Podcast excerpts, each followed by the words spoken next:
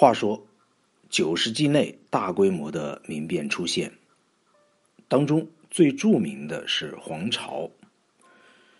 虽说他的故事经过再三的讨论，我们对他的身世仍然没有定论。《旧唐书》和《新唐书》里面两篇《黄巢传》就有很大的出入，两篇同是叙述他以贩盐为业。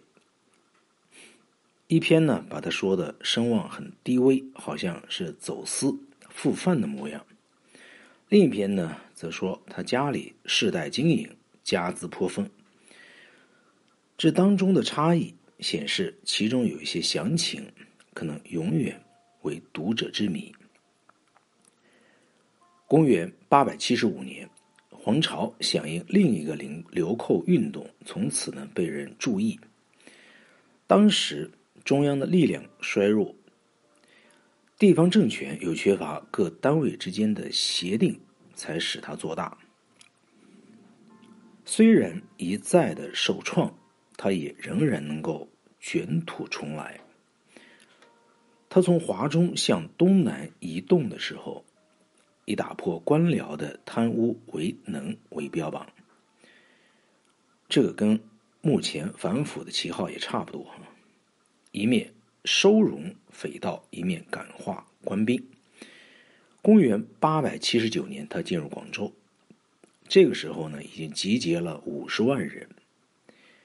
可是他也在这个时候呢，遇到挫折。他原来希望朝廷对他招安，让他当广州节度使，可是呢，没有成功。再加上这个时候军队当中的瘟疫流行。一种阿拉伯文的资料说，他在广州屠杀了十二万回教徒、犹太人、基督徒和波斯人。可是中国方面的资料呢，没有这方面的记载。那么黄巢被迫北撤之后呢，他于公元八百八十年进入西安。据说他拥有部下呢，达到六十万人，西安也被他占领了两年多。起先，他还企图争取一般的市民，可是，一进入国都，黄巢呢被自己所设的陷阱困住，从此失去了流动性。于是，被忠于唐氏的几个部队集中攻击，对方呢也有突厥语系的部队。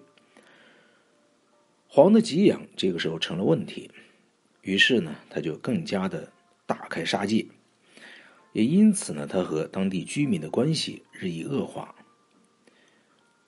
八百八十三年的年初，黄巢离西安往东进发。八百八十四年的夏天，这个流寇的领袖和他的几个随从，在今天的山东境内被杀。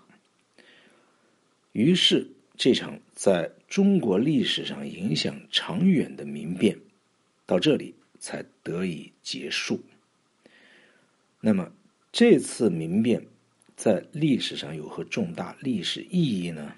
咱们下回再说。